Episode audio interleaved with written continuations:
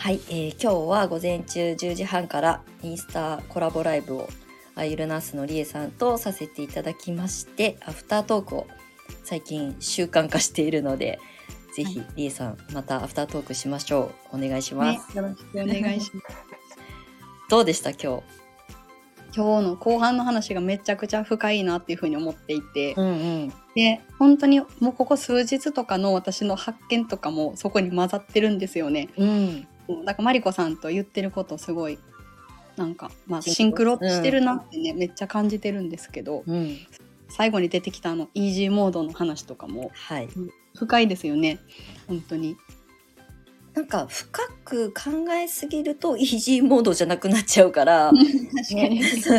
ージーモードっていうキーワードを私もここ数ヶ月で耳に残ってあそっか私すごい頑張らないと成果が出ないっていう設定を自分にしてたからまあうんもしかしたら苦労したのかもしれない。まあそれはず全て経験だから別に後悔も何もないんですけど、でもなんか自分が頑張らないとなんか人に認めてもらえないとか頑張らないと結果が出ないとかっていうなんかそういうちょっと左脳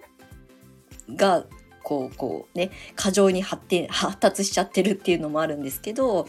なんかねそこがねあの紐解かれたっていうかこう崩された言葉だったんですよ。ううん。ん、それが今すごい心地よい キーワードになってる。なるほど。そう。なんか私も結構もう真面目で堅苦しい頭を持ってるんですよね、うん。それはもう自分でも自覚してて別にそれを否定はしないんですけど、でもなんかそれゆえになんか思ってる以上に自分をなんかね重りになってるところもあるなって思ってて、うんうん、でもそれってどこから来てるってなってくると結局自分の思考じゃないですか。そこういう自分の思考のパターンで。う、うん、でそれはどこから来てるかっていうと過去の経験から来ていて全部が、そう。でそれが自分のその未来の選択をある意味制限かけたりとか、うんなんかこれはこうしてた方がいいよって言ってるのは自分の過去の記憶なんですよね。うん、そうね。でそれがもしなんかザクッとなかったとしたら、うん、なんか多分イージーモードで今に適したことができると思うんですよ。うん、うん、だからなんかそんなでもこれも多分練習が必要でそうだって何十年もこれで生きてきてるからそう。そうイージーモードになるためのうん、このねやってみたりなんかまた同じことやっちゃったりってしばらくやると思うんですけど、うん。でもイージーモード意識して自分の今の感覚とか思考とかをちょっと客観的に見て変えていくみたいなのをまさに今練習中です。うんうん、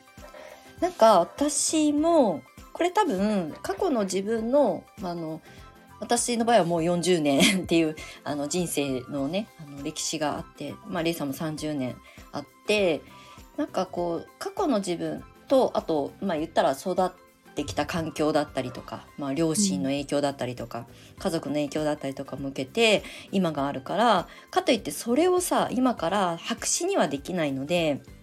今から変えようと思ったら私は変われると思うんですよ。人のことは変えられないけど自分は変われるので、ってなった時になんか設定を変えないときっといつまでも私は苦しんで頑張らないと自分の本当に心地よい生き方はあの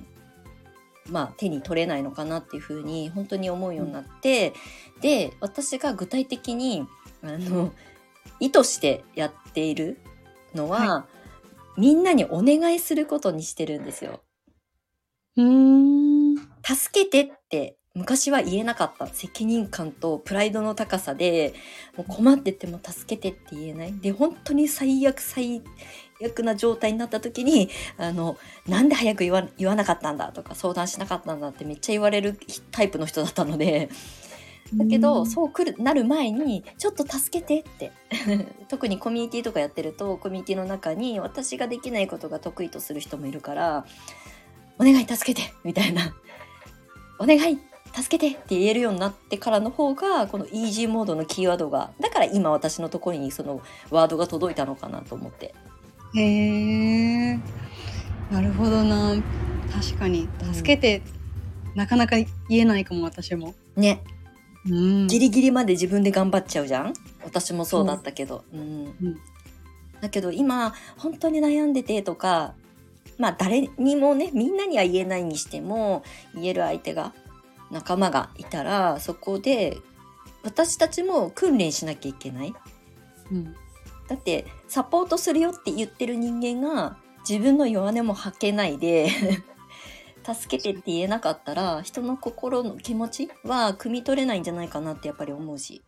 うんうん。確かそれは相手を信頼してないとできないことだけどでもその信頼してるよっていう気持ちが伝わると受け取ってくれるね。あの仲間のみんなもあ私にできることだったらやりますって言ってくれるしなんか、うん。こっちから先に、まあ、あの心を開くじゃないけど、うん。言えることが強さだと私もなんか最近思うようになったから。うんめっちゃ深いこれは響きます私にも。うん。そうなんかついねなんかなんて言うんでしょう。うん。私のこの本当にまあ性格なんですけど、うん。あんまりなんかひ人になんか大層なことをかけたくないなみたいなどっかにあって、うんそうそうそう。やっぱ信頼が頼ることになっていくなとも思いますよね。なん。うんか自分で完結させたいっていうのはうん。なんか別に人を信頼してないわけじゃないけど、うん。なんか多分どっかで委ねきれないのがあるからなんですよね多分。そう。うん、なんかねだからそう練習やなこれも。うん、なんか私これは別に独立とか起業とかそのし仕事をする上でっていうことではなくてなんか昔から友人によく言われていたのはまあなんかマリコは基本本音を話さないよねとかなんかこう、例えばさ女の子だからさ恋バナとかするじゃん集まったりとかすると。はいはいはだい。けどなんか私はあんまり自分のその恋愛事情とかをよっぽどのことがない限りは言わないしなんか恋バナわちゃわちゃしてる女子たちはただ聞いてるだけのおじさんみたいな タイプだったからだからそこがなんかほ本音が見えないっていうのはよく言われてたんだよね。うーん。だからまあすごく距離を遠く感じるみたいなことを言われたことが20代の時からあってまあ確かにあのガードがすごい強かったし私は。そうだからそんな人間が急にはねあの扉を開けないけどでもやっぱり自然療法に出会っていろんなことを考えてこの難しい、ね、現代医療の中で自然療法を伝えていくためにはどうあるべきかみたいなことを考えてようやく10年経ってイージーモードにたどり着いて人に助けを求めることを早々にやればいいやと思って。うんでもこの自然療法界のうん。やっぱこれも恩恵っていうかおかげもありますよねなんか。あるよ。めめちゃくちゃ大きい私にとっては。そうだからなんて言うんでしょうね。みんなもっとみんなもっとって言うとあれですけど自分はもっと、なんて言うんでしょう。自分に優しくていいとかうん。なんか自分らしさを認めていいとか、うん、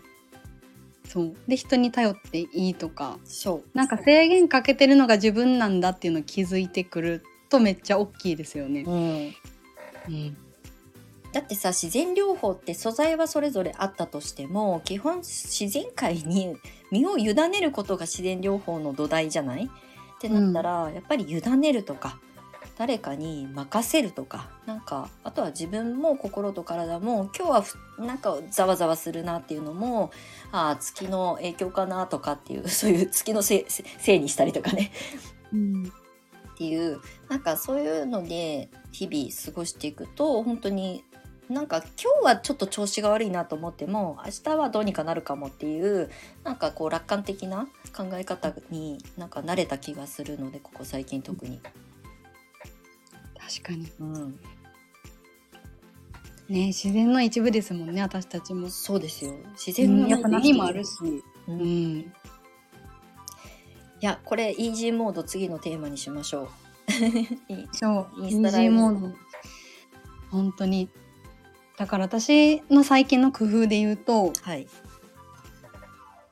なななんていうかなこれはちょっとまだ言語化しにくいんですけど、うん。なんかね体を動かす時間をあえて作るようにしてるんですよ。なんでかって頭使っちゃうから、うん。でもともと体を動かすのはそんなに得意じゃないし、うん。運動大好きっていうタイプでもないんですけどはい。やっぱ体動かした後のちょっと自分のほぐれた感じっていうのはもうめっちゃ腑に落ちてきたから、うん、あなんか思考が固まってる時って体も固まってるしなんか柔らかい頭になった時の優しい、なんか世界が優しく見えるじゃないですか。見える。大げさかもしれないけど、うん海入った後とか本当にそうで、うん。あんなになんかちょっと、なんてふてくされモードになってた自分がいても、たまにあるんですよね。なんかうんしばらく海入ってなくて、海行って、みんな楽しそうにサーフィンしてて、うんでも私はもうしばらく海に入ってないから、入っても上手に乗れないってもうん。分かってるところでもふてくされてたりするんですよ。しょうも子ないんです供やん。海入ったらそんなこと柔らかくどうでもよくなって、うんあなんであんなに頭で考え込んでたんだろうって思ったりするし、やっぱだから人間体持ってるから、うんやっぱ動かすっていうのも結構自分のなんてマインドのヘルプになるっていうか思考じゃない部分を働かせるために体を動かす時間がやっぱ大事っていうところに今着地してて。うんうん。そう。でも私も、まあ、リエさん以上に多分私運動す、まあ、あまり好まない人間なので、あの、昔はね、ボディーボードとかやってアクティブな時あったけど、基本的に、あの、本当に怠け者だから、だけど散歩だけはするようにしてる。うん、そう。大事ですよね散歩。なんかすごい激しい運動とかも残念ながら私ヨガを続けられるタイプじゃないので 時々ストレッチはするけど基本私歩く方が好きだからうん。あの普段車で買い物に行くスーパーもあのお天気が良くて寒くなければリュック背負って買い物に行くようにしたりとか図書館まで歩いてパソコン持っていくみたいな。散歩する間になんかこう部屋の中で閉じこもって仕事をしてる時間がすごい私は長いから外に出るっていう。だかもうスーパーもうちの両親は車で行くところも歩いていくんだよね。車生活に帰っ戻ってきたのに基本的にあんまり車乗らない。遠出も最近しないから歩いて行ける範囲で動くようにしててあえて歩くっていうのをしてます、脳に刺激がいくからすごくいいんだよね。そうですよね、うん。で私種子島はちょっと歩ける距離に何にもないからもう100%車になるんですけどはい。でもこの前その鹿児島に行った時にすごい歩いたんですよね、うんうん。朝から歩いてコーヒー屋さんに行ったりとかする歩く工程がめっちゃ楽しくて、うん30分とかもともと歩くの好きやったからそうだから歩くってめっちゃ大事ってうん。思いました。だからまあ私わざわざ車で海まで行ってビーチを歩いたりはするんですあけど、うんうん。最高だよね。歩くの大事本当にだって海見ながらさ浄化しながらさ運動してさ脳に刺激がいくわけだから海沿いを私も湘南であの歩きまくってた時があって一時的一時期その湘南に移住した時って本当にあの苦悩の連続だったのでなんかうん。とにかく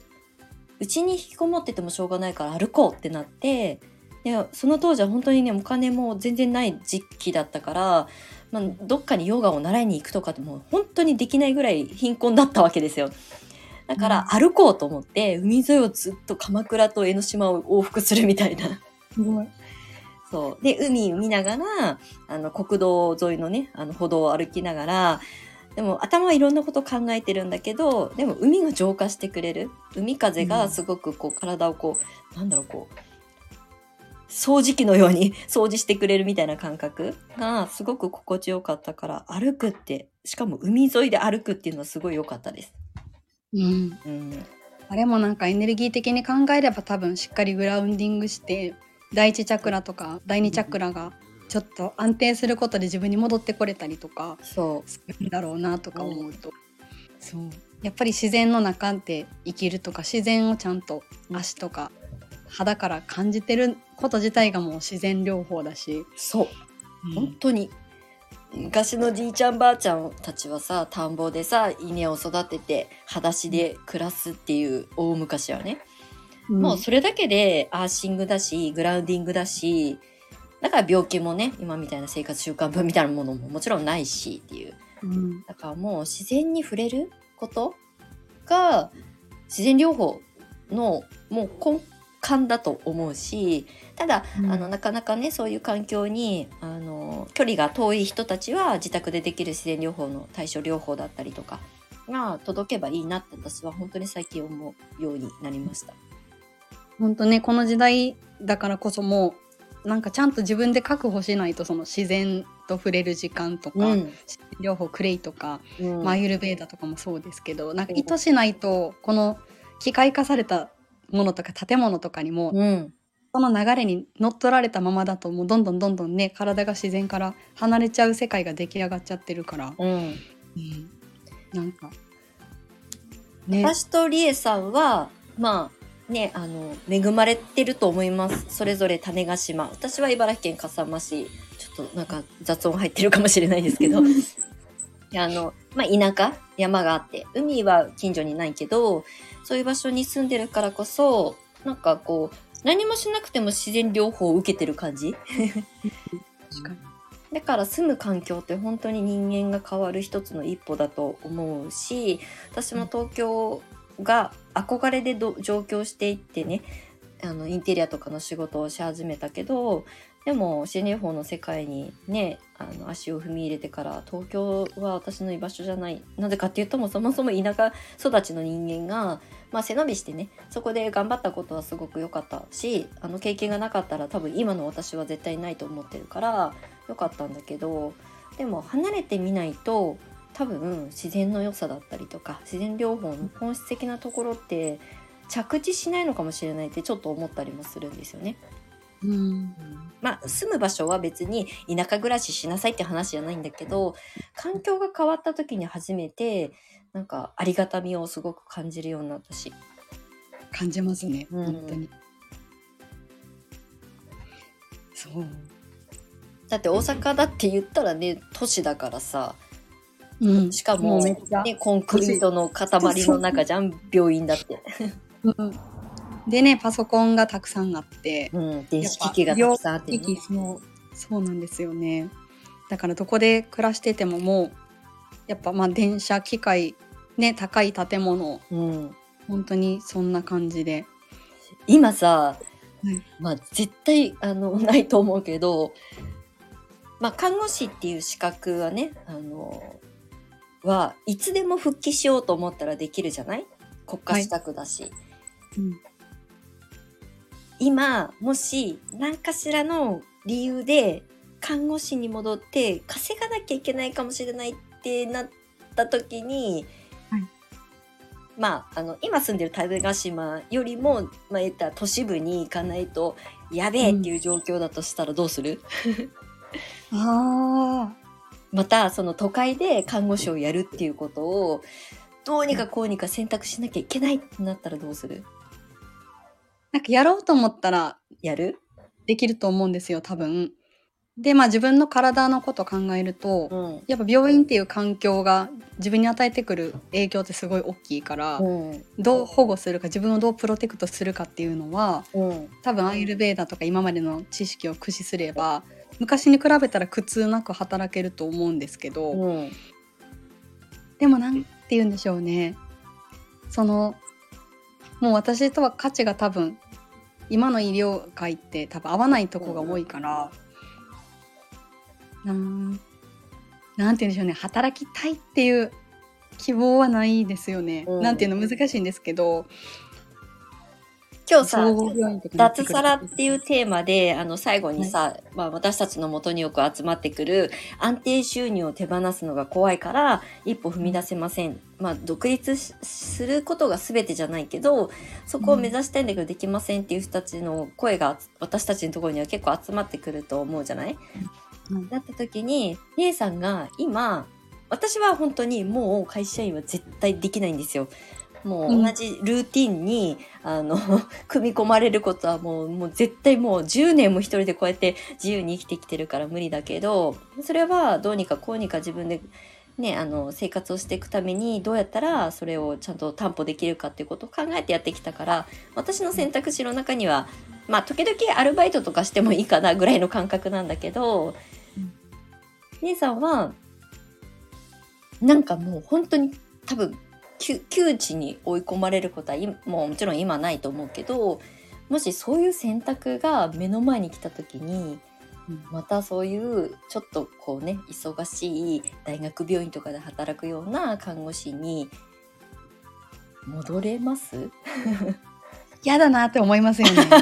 嫌だなはもうそれこそもう派遣とか短期間だけで、うんうん。まあ、誰かのためにってなってくるともしかしたらでききるかもしれない経験、まあ、看護の仕事っていうの自体はすごい素晴らしいって私も思ってるから、うん。今の医療業界に対してはうんって思うことたくさんあるけど、うん。やっぱり看護ってあの 患者さんの生活にすごい寄り添って素敵な仕事ではあるからただそうですよね。自分のためにはできないかも。うん。誰かのためにそうせざるを得ないってなるとできるかもしれないけど、うん。自分のためにはもう選ばないかなこの大きな病院とかっていうのは。うんでもそれってなってくるとそううん統合医療とか私が素敵って思う医療現場、うん。今の新しくなっていってる医療業界っていうのもあるからうん。選べるならそういうところでだったらいいかななんて思ったりしますね。いや私が欲しかった答えが返ってきたから嬉しかったんだけど、はい結局その安定収入があの手放せないっていうこれはまあ別に看護師さんに限らずね会社員とかである程度こう安定した給料をもらってる人たち全て含めてなんだけどでもなんかお金ではなくて自分の心が動かないものを選択し続ける。なんかここに一応所属しておくとその環境も悪くないんだけどでも本当にやりたいことではないのにい居続ける人もいるじゃない？うん。あの悪いって否定してるわけではないんだけど、うん。だけどでも本当の本当の自分の心に向き合ったら今リエさんが言ってくれたみたいにいや、うんまあ、医療業界の中でも、まあ、選ぼうと思ったら自分で選べるしあと自分のスタンスが明確にあればうん。看護師というお仕事だって自然療法に近い、ね、統合医療とかなんかそううん。自然療法を取り入れてる、別にこう外科とかじゃなくてもいいわけじゃん。うん。そう人に寄り添うっていうのが看護師さんのお仕事だと定義するんであればそういうところを自分で見つけに行く。それはなぜかっていうと自分の心に嘘をつきたくないからっていうことにつながるじゃない、本当にそううです。ん、うん。だからだから。安定収入ってもちろん今日明日なくなったら困る人ももちろん多いと思うけどでもそれ以上に自分の心に嘘をついて働き続けることの代償の方が私は大きいと思う。うん、やっぱりそれの苦しさっていうのはもう十分うんうんなんかやってきたから、うん、でなんかその割り切ってやればいいやんっていう意見もあるんですよ。あります、こんなもんだと思って割り切ればいいっていう人たちもいるけど、うん、私はその割り切ることはできないっていうのが私の性格なんですよねこ。れ私も一緒ですから。もうだから割り切れるメンタルの強さとかも生きるのに必要な場合もあるかもしれないけど私はいいと思ったものをやりたいと思って勇気を出してまあ個人事業主になってるから今更そのね信念を変えるっていうのはまあなんていうのそうだよね。このねここの本当になんかどうしようもありませんヘルプですって誰かからお願いされたりとかうんうん。なんかその人のためにならっていうのはもしかしたらあるかもしれないけど、うん。私の安定収入のためにうん。そういうことをするっていうのは多分ないなとか思ったりして。うん。うん。まあきっとだから多分リエさんと私はこうやってあの話ができるんだなって毎回思うんですけど回を重ねるたびにね、うん。うん、全然見てきた畑があのリエさんと私は違うじゃない？どっちかっていうと私はこう、